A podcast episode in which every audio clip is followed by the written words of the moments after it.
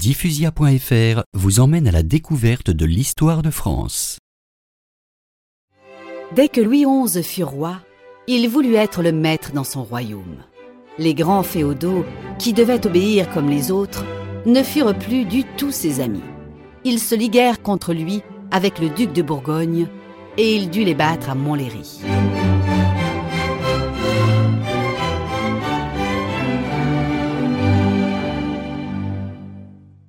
Cependant, Louis XI n'aimait pas beaucoup les batailles. Non qu'il les craignait, mais parce qu'il trouvait qu'elles coûtaient trop cher et qu'il y avait à la guerre trop de hasard. Il préférait agir avec patience, par calcul et par ruse. Le plus grand adversaire du roi, c'était le duc de Bourgogne. Et ce duc de Bourgogne, Charles le Téméraire, était ambitieux, violent, avide de conquête.